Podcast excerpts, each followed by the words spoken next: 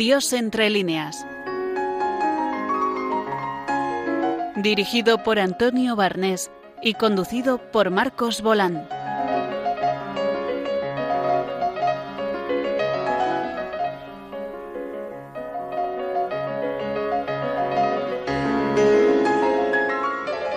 Buenas tardes, en nuestra segunda edición de Dios entre líneas, este programa mensual en la edición de hoy vamos a dividir eh, la sección de prosas y versos, que los que oísteis el primer programa y que en el primer programa teníamos solo un tema, en este caso vamos a atenderlo con prosas y con versos. De prosas se va a hablar de Concha Espina, Ángeles Varela va a hacer un perfil y de la, de la figura en la literatura española reciente de esta gran autora. Y después hablará de versos y Zarabatres, que no solo va a hablar de creación poética, sino que tiene preparado una serie de textos que nos pueden introducir en, la búsqueda de los autores a la trascendencia, a la búsqueda de, bueno, lo que es eh, el título de nuestro programa, Dios entre líneas. Después, eh, en la sección de Zarabanda se va a hablar de Olivier Messiaen. Es un personaje que apareció en el primer programa un poco casualmente a través de una entrevista. Los que lo oísteis, pues eh, lo recordaréis. Y a partir de ahí eh, terminaremos el programa con una entrevista con Juana Sánchez Gey, que es profesora de la Universidad Autónoma de Madrid de Filosofía.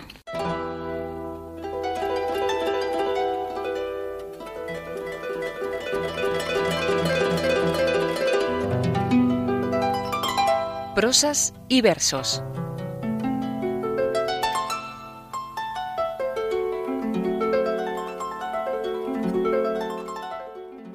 La primera parte de prosa va a versar sobre Concha Espina.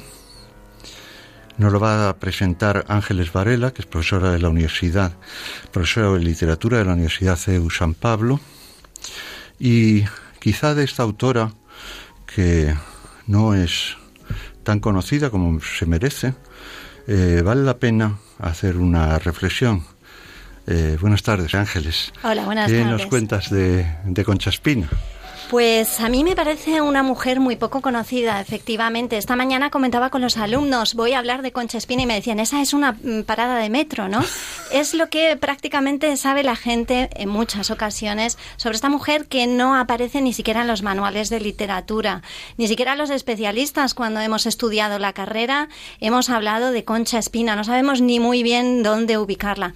Y sin embargo se trata de una mujer extraordinariamente modélica en muchos aspectos y en buena parte lo es porque es una mujer fuerte que sobrevive a acontecimientos duros con una vida muy longeva. Ella nació en 1869 y murió en 1955, es decir, eh, durante esa eh, larga vida va a vivir acontecimientos bastante variados y dramáticos, entre otros, desde luego, la muerte de un hijo, con todo lo que eso conlleva, eh, la crisis matrimonial, la guerra civil y durante los últimos 15 años de su vida es una mujer que permanece ciega y a pesar de que está ciega ella continúa escribiendo.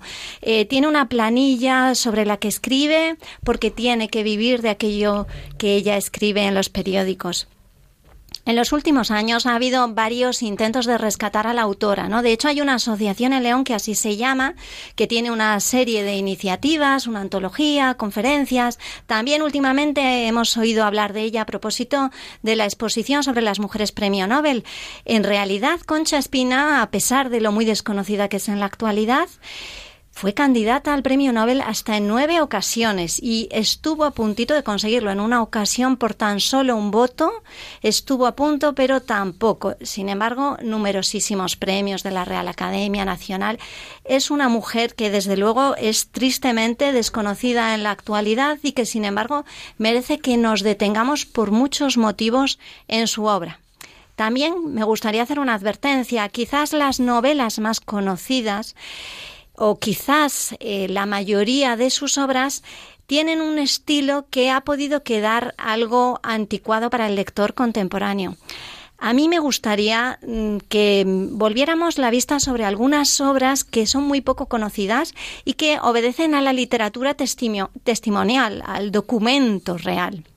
Hay un magnífico y poco conocido diario de una prisionera, Libertad y Esclavitud, que escribió durante el tiempo en que estuvo prisionera durante su durante la guerra civil en su propia casa que es extraordinariamente emotivo y que nos habla de la fortaleza de esta mujer que tuvo que vivir saqueos, registros, amenazas constantes, la reclamaban de Chile, de Cuba, de Francia, pero no la dejaban salir ni siquiera de su propia casa. Y como ocurre también en otra de sus grandes obras, que es Retaguardia, también muy poco conocida, vamos a ver el testimonio de cómo esta mujer, que queda al cuidado de su hija y de su nieta en un mazcuerras que está que está abandonado por, por, la mayoría de los hombres, ella está al cuidado de su familia y tiene como única arma el rosario. Una mujer que se enfrenta a todas estas dificultades gracias a su fe en la Virgen María, su profunda devoción que es precisamente por lo que se acercó a la literatura siendo tan solo una niña de 12 años, que empezó a escribir poesías a la Virgen María. Tuvo, como digo, una infancia en la que también hubo ciertas crisis económicas que le llevaron a vivir esa dureza. También quedó huérfana de madre con apenas 20 años y fue casada, eh, como era en aquella época más eh, cotidiano, más frecuente, con veintipocos años también. Y tuvo que marchar a Chile. Y en Chile es donde empezó sus publicaciones poéticas, que eran de carácter también religioso. Eh, será a la vuelta a España que precisamente pase por Ujo, en Ujo es donde trabaja su padre en la hullera española y va a conocer en primera línea la dureza de la vida de los trabajadores de la, de la mina pero será después de la Esfinge Maragata cuando empiece a escribir su novela más conocida. Eh, la Esfinge Maragata también se acercó ya al problema del trabajador del emigrante y de cómo en España estaban quedando muchos pueblos abandonados por el hecho de que los hombres tenían que viajar y vemos también ese modelo de mujer, la mujer fuerte, la mujer independiente en cierto sentido, pero que sin embargo, como ella misma, como la autora, mantiene esa sensibilidad, especialmente esa delicadeza espiritual que caracterizará a la propia autora. Como digo, esta obra ya va a tener muchos reconocimientos, igual que la anterior, La Niña de Luzmela.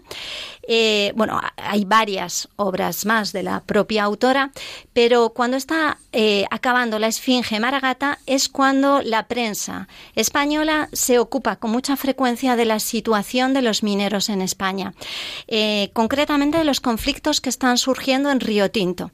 Y esto sobrecoge a la escritora eh, por la situación tan dramática que están viviendo los trabajadores, hasta el grado de que ella, ya una mujer de más de 40 años y madre de varios hijos, decide viajar a Río Tinto, conocerá las minas de toda España. Y El metal de los muertos, la famosa y magnífica novela de Concha Espina, va a reflejar precisamente con ese realismo y con ese compromiso con el catolicismo social las dificultades por las que atraviesa la vida de los trabajadores de la mina. Vamos a oír a continuación las palabras de la propia Concha Espina hablando de la génesis de su novela. Una compañía extranjera monopoliza en Río Tinto la vida entera de la región. Muchos metros y muchos kilómetros de costa azul son allí extranjeros, siendo tan nuestros. La compañía es dueña absoluta de la tierra, del, subsuelo, del aire, de las cumbres y de las vidas y las haciendas. Por muy poco dinero se dio todo aquel tesoro español. Y allí la vida es tan cruel para los hombres y para las mujeres de España que en la contramina llueve el vitriolo y por cada gota que cae en los cuerpos desnudos de los hombres produce una herida. Trabajan los obreros así para librarse en lo posible del calor espantoso, de aquella temperatura insoportable que les hace caer asfixiados con tanta frecuencia.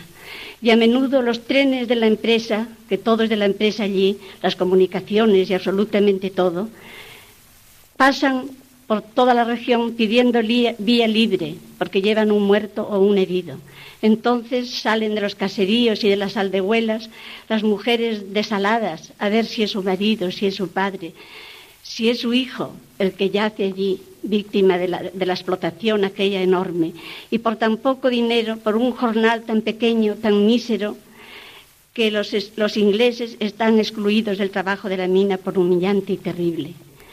Pues como vemos, la escritora eh, se adscribe a ese compromiso con el catolicismo social que en aquella época, desde luego a partir de la Rerum Novarum, pero después en aquella época, en esos años 20 en que está escrita esta novela, desde 1920, el padre Vicente y Arboleda, Arbolella y sobre todo el debate van a publicitar enormemente. Es una mujer que desde luego está muy comprometida con esa reforma social y con la visión que los trabajadores, de que los trabajadores deberían mejorar su situación.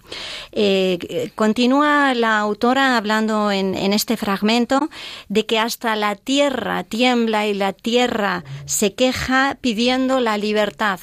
Eh, es un texto en el que además muy valientemente la escritora, eh, en esta ocasión estábamos hablando una grabación realizada en 1932, es decir, bajo el gobierno de Azaña, reclama al gobierno que tome medidas para que España no sea colonizada. También apela al patriotismo para que los pobres españoles trabajadores no sean usados y no tengan, no vivan ese esa dramática situación de cómo se pasean los cadáveres, cómo las pobres mujeres quedan viudas cómo finalmente el trabajo en la mina se ha convertido en el último vestigio de la esclavitud en España.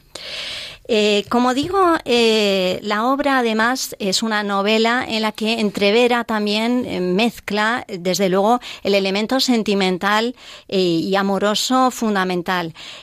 por una parte, el propio protagonista es un santanderino, Gabriel, que ha sido marino, pescador y que ahora trabaja en la mina, pero que es representante, como digo, de ese catolicismo social, enamorado de una pobre mujer, Aurora, con esa misma delicadeza que va a pasar todo tipo de vicisitudes buscando al padre de su hijo.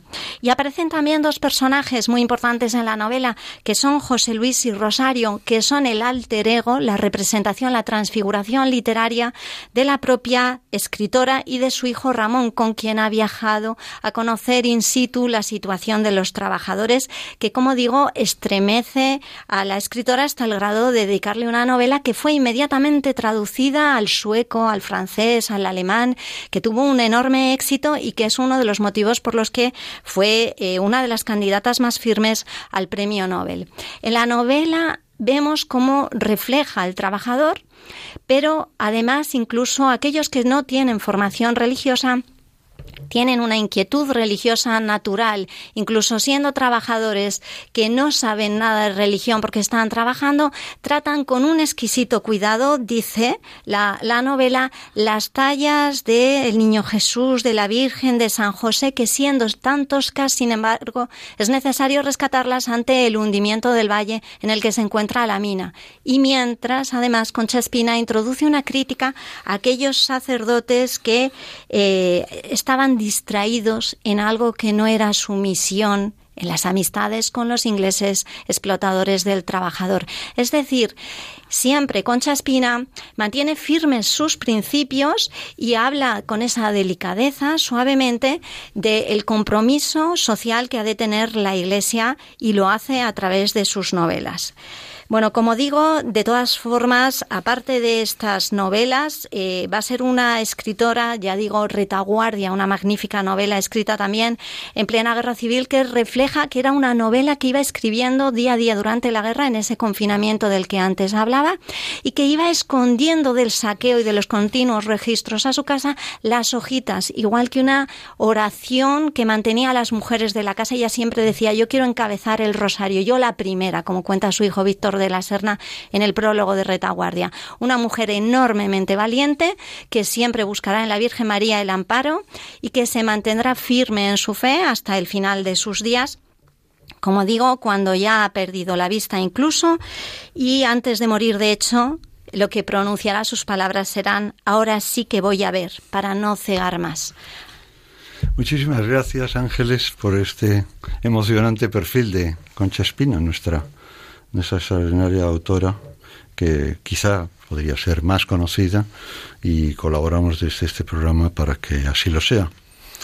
La segunda parte, como de prosas y versos, como he anunciado, tenemos a Izara Batres, que además de ser profesora de la universidad, profesora de literatura, habla con mucha autoridad de creación poética porque ella es fundamentalmente una creadora poética premiada un, buen número de títulos y, y, quería que me parece que compartieras con nosotros cuál es la posición como, como misión, porque es, efectivamente es una profesión y es una eh, actividad, pero es tiene un carácter particular de, de misión el, la responsabilidad del poeta.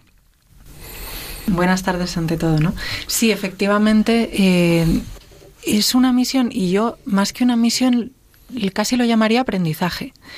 ¿Y a qué tienes que aprender? Pues en realidad tienes que aprender un poco a desaprender, que suena muy curioso decirlo y, realmente parece un contrasentido, pero es verdad que si tú realmente quieres escribir poesía, lo que tienes que hacer es ser consciente de que, de que no eres tú quien tiene todo controlado, no eres tú quien la escribe, que a lo mejor esto puede sonar muy extraño, pero más que nada creo que se trata de aprender a ser buenos canales, porque hay una energía que nos atraviesa, ¿no? y hay un mensaje que pide ser eh, dicho muchas veces. Y creo que si no sabes entrar en ese trance, en esa especie de danza, si no te dejas un poco llevar y bailas, quizá es difícil que ese mensaje acabe saliendo. No digo que no haya eh, que tener una técnica, pues sí, por supuesto, todo es importante, ¿no? Un léxico, cuidar las metáforas, pero todo esto tiene que estar, yo creo, dentro de una corriente eh, de naturalidad que nazca de ese sentimiento de trance. Y, esto es una cosa curiosa. Yo se lo explico a veces a, algunos alumnos míos y, yo pienso que a algunos habría que ponerles a bailar primero para que se dieran cuenta eh, de que a lo mejor están demasiado vestidos. ¿Qué ocurre? Que el poeta, el precio que paga por serlo es el de estar desnudo. Y cuando estás desnudo, obviamente te llevas más palos. Todo lo que, lo que ocurre te duele más, pero también disfrutas más, porque es una mayor intensidad de vibración la que tienes en realidad, ¿no? Y, y bueno, es el precio de, de, escribir poesía, yo siempre lo digo. Y no se trata de pensar en el poeta como un ser ni privilegiado, ni maldito, ni mitificarlo, ni no. Es que, eh, vamos a ver, yo me acuerdo muchas veces, ¿no? De que el reino de los cielos está dentro de, todos los hombres. Y bueno, podríamos hacer un paralelismo, la capacidad de, de, ser buenos canales o la capacidad de escribir poesía, la capacidad de inspirarnos, de la creatividad, de desarrollar esa creatividad, de volar con la imaginación, todos la tenemos. Lo que ocurre es que eh, en, unos van por un camino, otros por otro. Lo que sí me parece un poco triste es cuando una persona mutila eso, ¿no? Cuando tú sabes que tienes eso, pero no lo dejas salir. Entonces estás, digamos, digamos mutilando una, una parte de ti y entonces creo que eso no lo deberíamos hacer. Deberíamos dejar que eso salga y así te dediques a lo que te dediques, lo vas a hacer desde la poesía, lo cual es muy bonito. Y hacerlo desde la poesía, de alguna manera, significa también hacerlo desde el amor. Y, y esto entra en juego en, en, cualquier profesión, ¿no? Una vez alguien me dijo que en todo debería haber filosofía y que todo el mundo debería eh, tener una base de filosofía antes de dedicarse a cualquier profesión, incluso a la que aparentemente menos tenga que ver con eso. Bueno, pues yo diría lo mismo de la poesía. Yo creo que es muy bueno tener un sentimiento poético y dejarlo salir y dejarnos ser eso también, que el derecho a ser es algo que me parece muy importante. eh, porque a través de, de esa canalización estamos descubriendo el mundo, estamos descubriéndonos a nosotros mismos y sobre todo estamos contactando con los demás desde la fuente de lo que somos, desde una esencia que es verdad y que los demás perciben que es verdad. Y es un poco ponernos en nuestro centro, ¿no? Ahora voy a hablar precisamente de la rosa, que es un poco eh, parte de su simbología hace referencia a eso, ¿no? A tener una cualidad de centro espiritual que, que capta eh, los mensajes, que capta una determinada energía, a ser, digamos, eh, bueno, también se, se, le ha comparado con el, con el cáliz, o tiene, digamos, de alguna manera una simbología de cáliz sagrado, y se dice que cuando los pétalos de la rosa están abiertos, pues es que estamos recibiendo una mayor inspiración, ¿no? Que estamos más en contacto con esa, con la divinidad, ¿no? De alguna manera. Y, bueno, me gusta ver esa parte de la simbología. Es una simbología muy amplia, claro, podríamos hablar mucho sobre ella, pero centrándonos ahí, eh, a mí se me ha ocurrido, y eh, además específicamente esta semana, porque he tenido una semana de muchísimo trabajo, en la que yo estaba pensando, si es que madre mía, como siga así no voy a poder ser y yo quiero poder ser, quiero poder vivir, quiero poder, por favor, quiero poder respirar. Entonces, bueno, como creo que a todos nos ha pasado tener momentos de estar muy agobiados por las situaciones que todos tenemos, de trabajo, de estrés, de todas las obligaciones que, tenemos encima, pues creo que nunca está de más hacer un viaje como algunos que, que, yo me gusta hacerlos a veces en los talleres de escritura creativa con los alumnos. Hacemos viajes del infierno al cielo. Hace poco lo hicimos con un alumno que además necesitaba especialmente esa, ese trayecto. Y, me parece que muchos eh, autores, muchos escritores lo han hecho en, en poesía. Yo he estado buscando cosillas. Tengo la suerte de tener compañeros que han estado estudiando este tema y que tienen recopilaciones interesantísimas, ¿no? Como por ejemplo Antonio que nos ha hablado de ello y, y etcétera. Entonces yo he intentado ir por los recovequitos que quedaban ahí buscando algo que, que pueda llamarnos un poquito la atención porque quizá no sea lo que, lo que nos esperábamos ver o lo que nos esperábamos oír. Y bueno, puesto que se llama Dios entre líneas, pues bueno, he encontrado algunas cositas interesantes, sobre todo una que, que es un poema de Alejandra Pizarnik, que no es una autora a la que en absoluto se suele relacionar con la mística, y sin embargo Dios está bastante presente en su poesía. Lo que ocurre es que ella lo enfoca desde la... Ella habla de Dios cuando entra en estados de desesperación porque ella siempre tuvo dudas, aunque bueno, su idea de Dios fue cambiando a lo largo de su vida, pero ella, mm, digamos que no, tiene un Dios muy presente, ¿no? No tenía una fe verdadera, pero de alguna manera lo buscaba, ella buscaba un sentido, ella buscaba a Dios, eh, y en los momentos en los que estaba más perdida, pues le aludía a él, ¿no? Y bueno, por eso he encontrado una cosilla interesante al respecto, pero me gustaría que antes empezáramos por poemas muy cortitos eh, con los que yo quería ir haciendo un recorrido por, eh, bueno, eh, poemas místicos que tienen un contenido místico, pero que además tienen elementos naturales o están relacionados con elementos de la naturaleza. Por ejemplo, este de Juan Ramón Jiménez nos habla del cielo.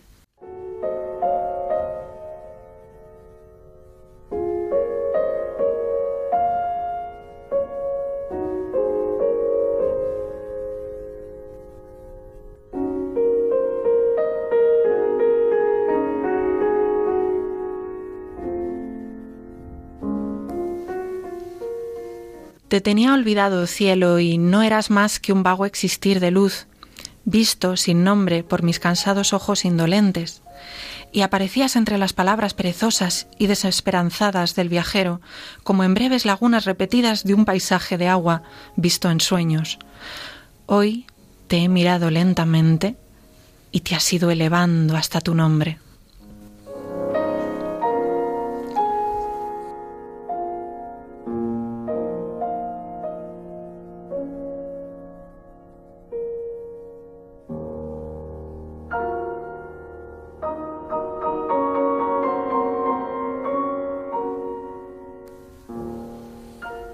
Este es otro poema de Juan Ramón Jiménez. Dios del venir, te siento entre mis manos. Aquí estás enredado conmigo, en lucha hermosa de amor, lo mismo que un fuego con su aire.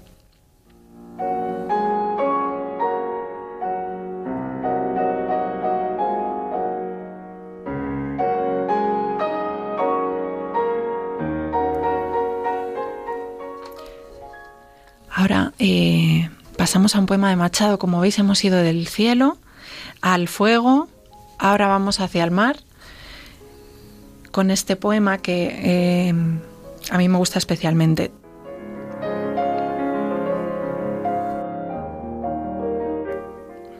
Señor, ya me arrancaste lo que yo más quería.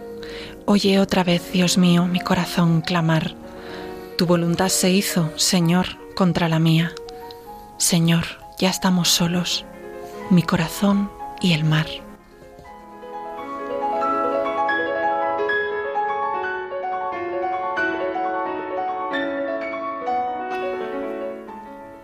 Bueno, y del mar vamos a, a la rosa en este caso, la rosa. Y, y nos dice Becker en su rima número 22, ¿cómo vive esa rosa que has prendido junto a tu corazón? Nunca, hasta ahora, contemplé en el mundo, junto al volcán, la flor.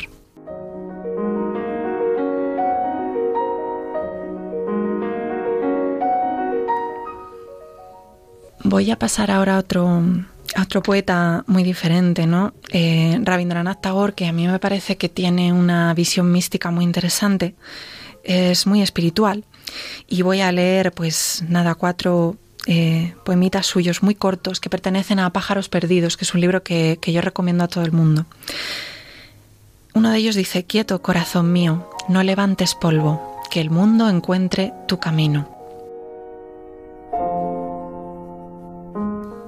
Este es el mundo de las tormentas locas, domado por la música de la belleza.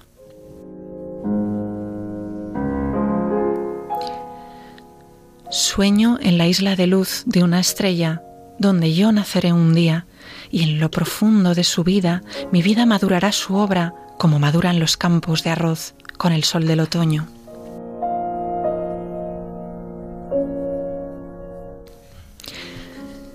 Iba yo entre la gente por tu camino y te vi sonreír en tu balcón y canté y olvidé la multitud y no oí más ruido.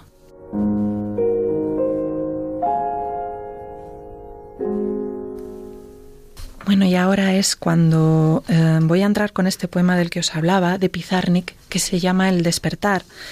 Eh, es un poema bastante extenso, entonces voy a leerlo solo a partir de una, eh, de una de las estrofas para bueno que tengamos una idea de mm, cómo de qué manera se dirige ella de alguna manera a Dios y cómo lo busca ¿no?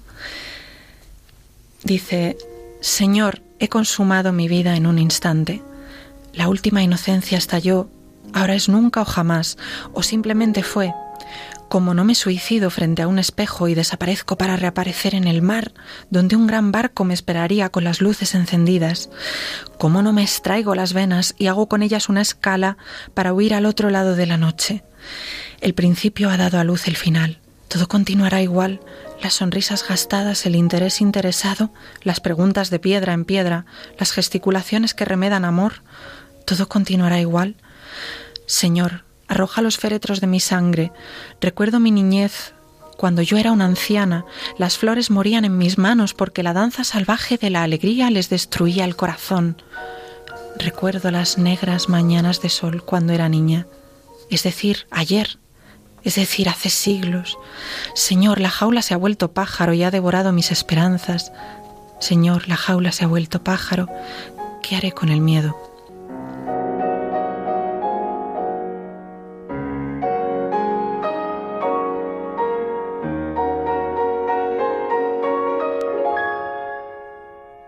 Y ahora ya para finalizar este recorrido, tengo aquí un poema de Sor Juana Inés de la Cruz, que también habla de una rosa, por eso me interesaba, porque eh, para hacer un enlace con el de Becker que hemos visto, ¿no?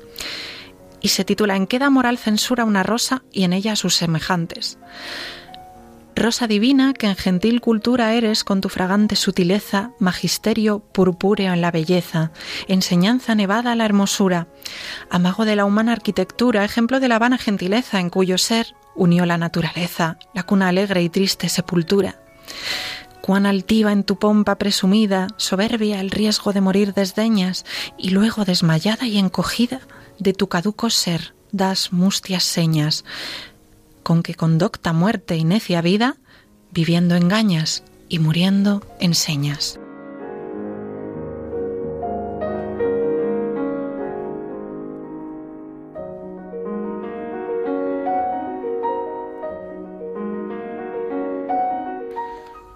Pues hemos arrancado tremendamente porque esta primera mitad del programa que hemos dedicado a, a prosas y versos con Ángeles Varela y con Izara Batres nos ha situado muy bien, también en el contexto de, de la creación orientada a, bueno, pues orientada a la verdad, que es en definitiva de lo que se trata, ¿no?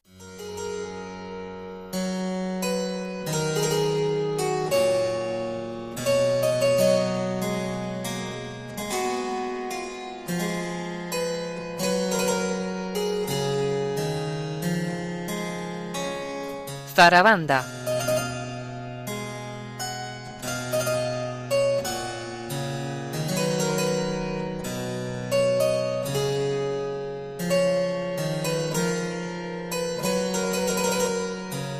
Estamos en Radio María, Dios entre líneas, y hemos oído en la primera parte prosas y versos. Nos queda una sección sobre música, zarabanda, y que va a tratar, en este caso, de un autor completamente del siglo XX, Olivier Messiaen.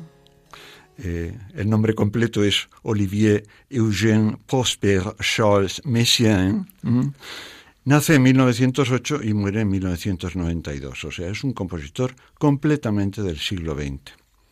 Muere a los 83 años, él eh, pasó la infancia en la ciudad de Grenoble y hasta los 11 años que comenzó piano, pues eh, ya se refleja como un, personaje verdaderamente singular. Es un hombre que a pesar de, de su potencia creativa siempre ha atraído mucho como una persona muy cercana y muy muy muy singular es un personaje muy atractivo creo que es muy buena eh, introducción para los que les cuesta eh, familiarizarse con la música digamos del, de la última etapa, esa música que parece que está fracturada con respecto a, lo que se conoce por música clásica, que todo eso es bastante discutible.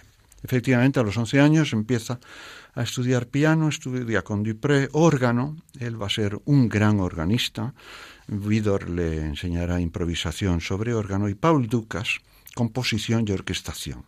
Sobre esas cosas, eh, Messiaen es un auténtico figura. El otro día se me escapó diciendo que era el rey del mambo, porque es que efectivamente es un hombre que produce, a mí por lo menos me parece que, que es un hombre que produce entusiasmo. Como organista de la Iglesia de la Trinidad de París, ganó la titularidad a los 22 años y murió a los 83 y hasta los 83 años fue el titular del porque es muy buen músico. Es un entusiasta durante su estudio del canto llano. El canto llano es el canto sin acompañamiento, por ejemplo, es el canto que conocemos de gregoriano, pero que existe en muchas otras modalidades. Otra de las cosas que le interesa mucho son los ritmos no occidentales, sobre todo los ritmos de la India. No es una aproximación, digamos, sofisticada o eh, exótica, sino que él en cuanto empieza a estudiar se da cuenta de que a la música occidental le falta algo. Y otra de las cosas que es muy pintoresca es su atractivo por el canto de los pájaros.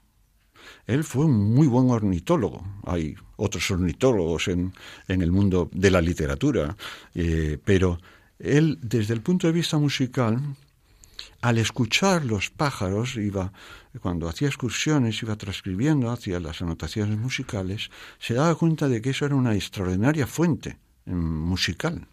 Todos lo tenemos más o menos experiencia de esto. Su primera mujer es la violinista Clara Delvaux.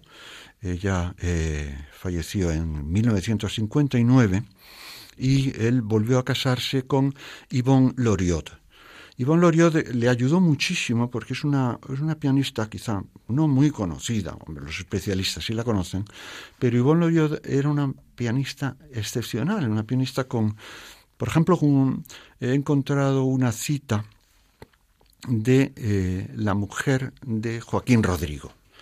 Eh, Victoria Camni, que era pianista, había nacido en Estambul, eh, era sefardí, fue nombrada con su marido marquesa de los jardines de Aranjuez. Yo creo que pocas personas han hecho por, por los jardines de Aranjuez lo que han hecho mm, Joaquín Rodrigo y su mujer, ¿no? Pues hay un libro de, ella que se llama De la mano de Joaquín Rodrigo. Y en un momento dice, en febrero, está hablando de 1949, llegó el compositor Olivier Messiaen para dar una audición de sus composiciones. Iba acompañado de la pianista Yvonne Loriot, famosa por su memoria fenomenal, que debía convertirse unos años más tarde en su segunda esposa. Estamos hablando de diez años después de terminar la guerra civil.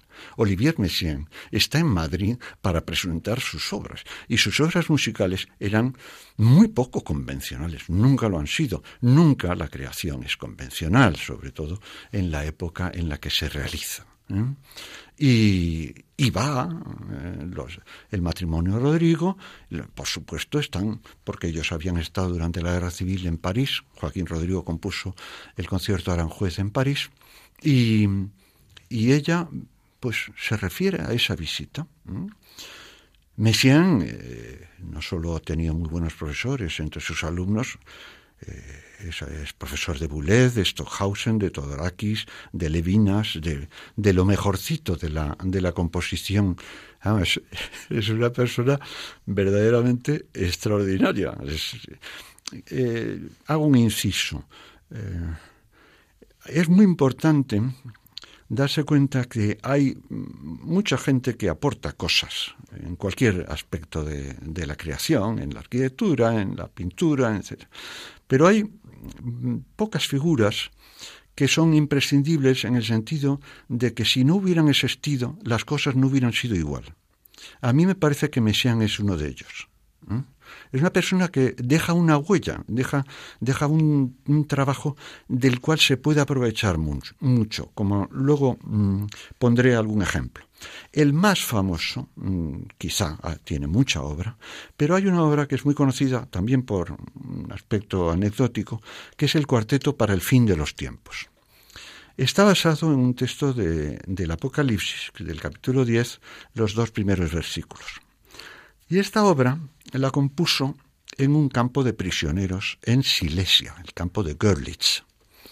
Eh, él encontró allí tres músicos, un clarinete, un violinista y un cello. Él es pianista y hizo una composición, es una composición de unos 50 minutos aproximadamente. Él tenía 31 años y esa composición se vamos, se estrenó el 15 de enero de 1941 en medio de la Guerra Mundial en un campo de prisioneros ante unos 400 prisioneros. Quiere decir que eh, se pueden hacer muchas cosas en situaciones muy distintas. Bueno, yo me he ido al, a YouTube y esta obra tiene más de un millón de visitas con la partitura. Es decir, uno puede escuchar este cuarteto siguiendo la partitura de la obra.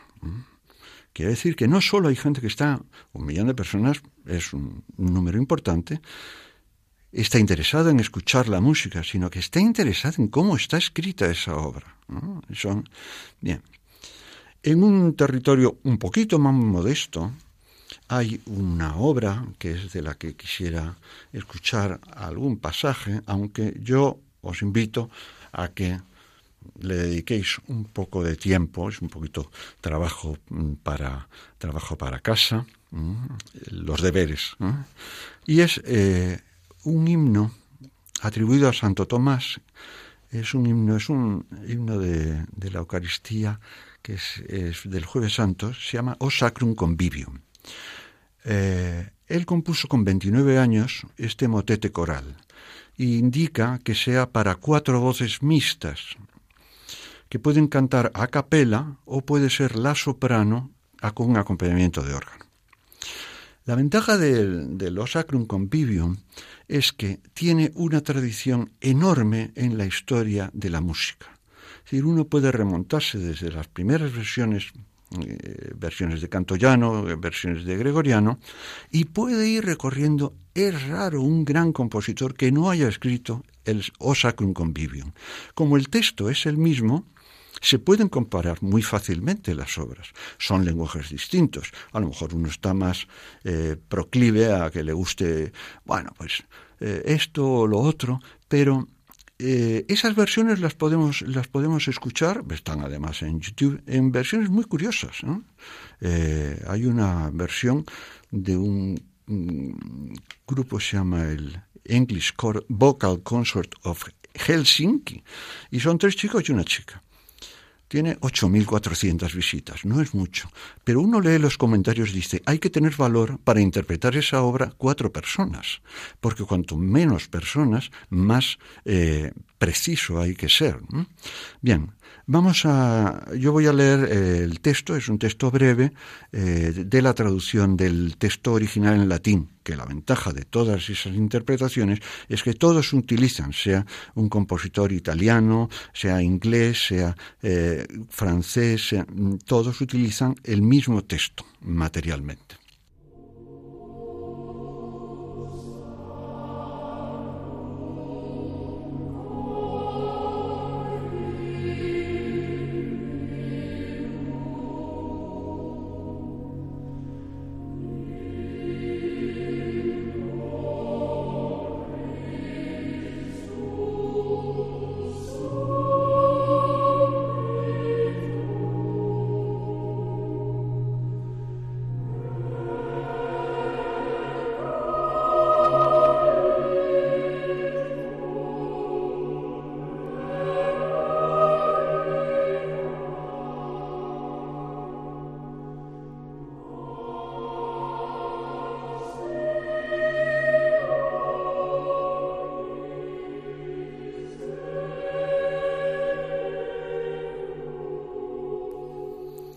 O sagrado convite en el que Cristo es tomado. Se rememora la pasión de Cristo, el alma se llena de gracia y se nos da una prenda de la futura gloria. Aleluya.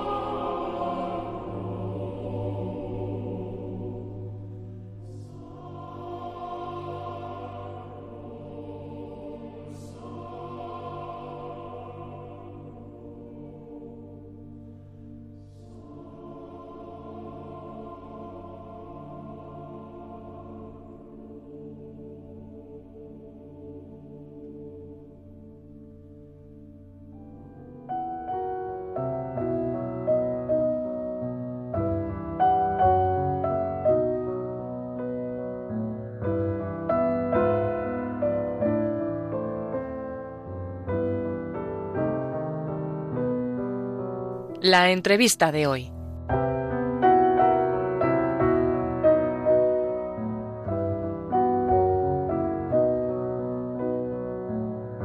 Nacho Roldán tiene preparada una entrevista con eh, Juana Sánchez Gey, profesora de la Universidad Autónoma de Madrid de Filosofía.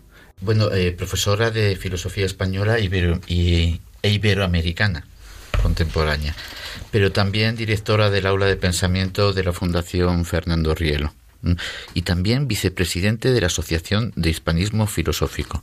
O sea, tenemos un, todo un personaje acá colaborando con nuestro programa. Buenas tardes, Juana. Buenas tardes. ¿Qué tal? Bueno, estábamos acá leyendo un poco tu currículum y realmente eh, no lo he leído entero, pero es... No, no hace falta. Es, es sorprendente incluso en publicaciones.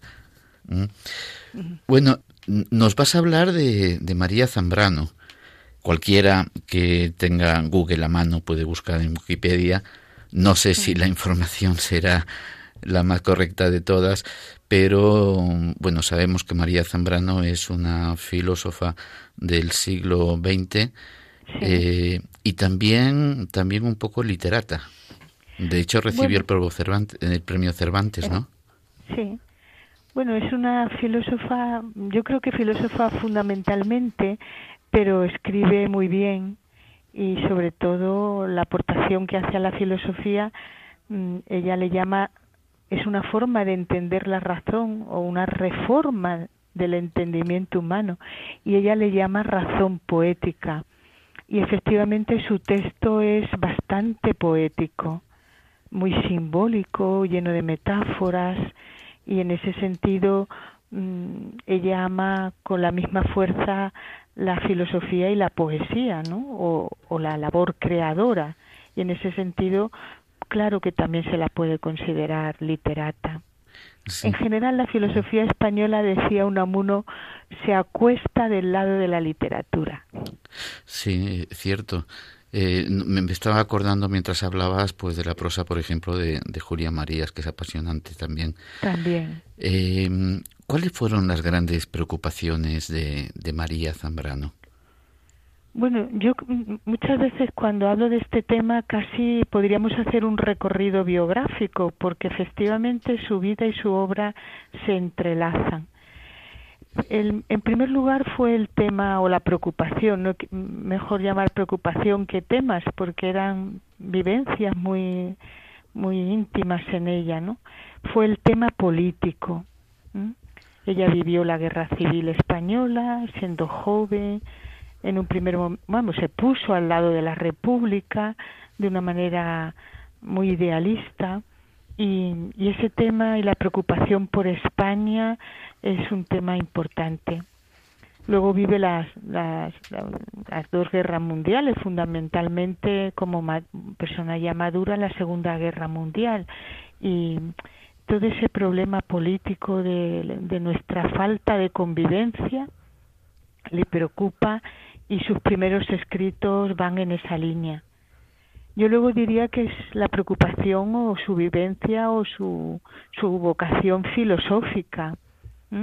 Y ahí ella aporta, ya no es discípula de Ortega, ella es una pensadora que vuela por cuenta propia y aporta a la filosofía lo que ella denomina la razón poética. Pero algo que muchas veces se desconoce o se quiere no, no subrayar es su, diríamos, como lo estoy mencionando, su tercera gran vivencia o preocupación es el tema religioso. Ella es una mujer profundamente religiosa. De hecho, llega a decir que El hombre y lo divino, que es una obra de 1955, podría ser el título de su obra completa. Por lo tanto, es una mujer que busca, que busca a Dios. Y yo diría que no solamente lo busca, sino que escribe desde esa vivencia de Dios en su vida. Sí, es cierto lo que comentas de que a veces, no sé si eh, consciente o inconscientemente, pues se silencia un poquito este, este tema que tanto preocupaba a María Zambrano. Y sin embargo, revisando sus obras, pues efectivamente eh, cualquier lego en la materia, simplemente por el título de las obras, se da cuenta que la preocupación por lo religioso, la preocupación por el tema de Dios es constante. Es un tema constante en su vida. Lo que pasa es que ella vuelve del exilio, después de 45 años de exilio, vuelve en el año 84 y diríamos que los medios de comunicación y, y, y no digo, no sé, el momento histórico que se vive es mm, presentarla como republicana, que lo es, que lo es o, o, que lo fue, ¿no? Pero mm, ese, diríamos que no tiene todo el peso de su pensamiento, ni mucho menos. Es más, su, su vivencia con Dios, incluso como católica, está impregna toda su vida. Yo esta mañana, por razones de, mi, mi, preparación de una clase, leía el prólogo de una de sus obras, Filosofía y Poesía, y ahí habla de la Virgen, en el prólogo de un libro que escribe en el 37, pero que se reedita cuando ha vuelto del exilio en 1987 y cita textualmente a la Virgen. Si alguien cree en la Virgen, yo creo que, hay que reconocer su, su fe e incluso su fe en un dogma católico como es eh, la existencia y la concepción eh, y la, la fe en la Virgen María, ¿no? Por lo tanto, efectivamente yo creo que hay una intencionalidad de no hablar de, de, eh, de, toda esa vivencia religiosa en María Zambrano cuando impregna toda su vida, ¿no? Sí, fíjate, me, me, enterneció un poquito, eh, o me conmovió, eh, leer que en su lápida hay un epitafio del Cantar de los Cantares, que es Surge amica mea et veni. levántate, amiga mía, y ven. Y ven. Qué precioso de quien está preparada incluso para ese encuentro, ¿no? Mm. Y que además lo que trae es, es un salmo. Es, es impresionante, ¿no? Eh, la aportación, eh, antes has hablado de la razón poética. Eh, ¿qué, importancia tiene dentro de su pensamiento filosófico y, y, también qué es la razón poética? Bueno, la razón poética yo creo que es, mm, he dicho, su aportación a la historia de la filosofía universal. Es, por tanto, el núcleo central de todo su pensamiento. Es decir, ella piensa que la filosofía occidental mm, está, se ha escorado mucho del racionalismo ¿eh? y ella rechaza profundamente el racionalismo.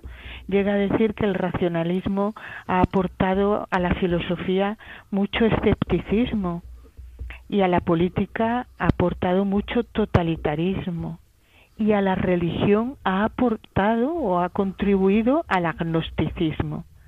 Entonces ella que creía que estaba en la órbita de, de Ortega, es decir, en la razón vital orteguiana, eh, sin embargo, el propio Ortega se lo señala. Usted va más allá, le dice. Y efectivamente María Zambrano va más allá. La razón poética es una razón en donde razón y sentimiento, donde filosofía y pasión van unidos. Pero este núcleo, em, diríamos, eh, ella lo dice en alguna ocasión, es como una naranja, ¿no? Que, que todos los gajos están sistemáticamente o estructurado y, hay un, un conjunto, ¿no? Entonces la razón poética diríamos que en el campo de la filosofía es una razón abierta al misterio. Ella en su antropología llega a decir que el ser humano, el hombre, vamos a decirlo así genéricamente, es el ser que padece su trascendencia, es decir, que siente, que la, que la vive, que la, que la lleva. ¿Eh? Entonces, en, su filosofía la razón poética es una razón que está abierta al absoluto, que está abierta al misterio, que busca eh, la filosofía como salvación, que está abierta a la revelación. Mm. En el caso de la política, como hemos hablado antes, ella habla de una razón ética, es decir, la razón formal, la razón, la sola razón nos, nos lleva a una soberbia humana y entonces nos destruye. Entonces ella habla de una razón, eh, cuando habla de política, habla de una razón ética, ¿no? Una razón que esté más allá de vencedores y vencidos, de sacrificios, llega a decir. ¿eh? Por lo tanto, una razón abierta a la convivencia. En el campo religioso, pues habla de una razón que es misericordiosa, compasiva, y ella habla mucho de la piedad. La piedad, dice ella, que es un sentimiento que nos lleva a saber tratar con Dios, con los dioses, también dice, con lo sagrado.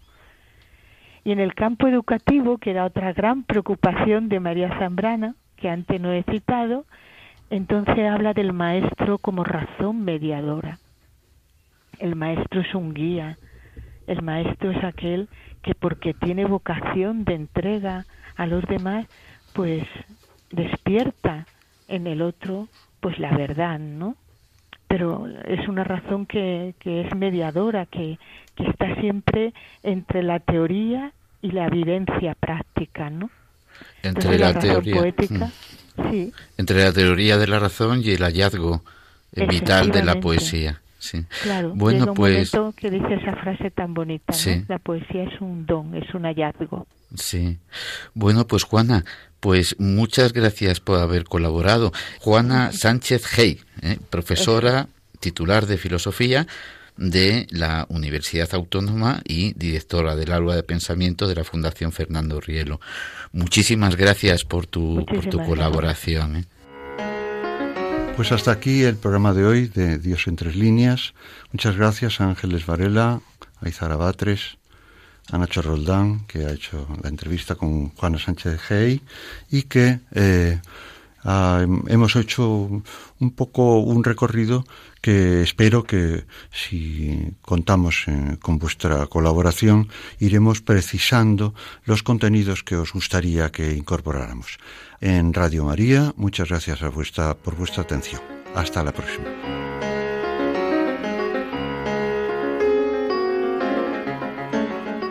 Dios entre líneas. Dirigido por Antonio Barnés y conducido por Marcos Bolán.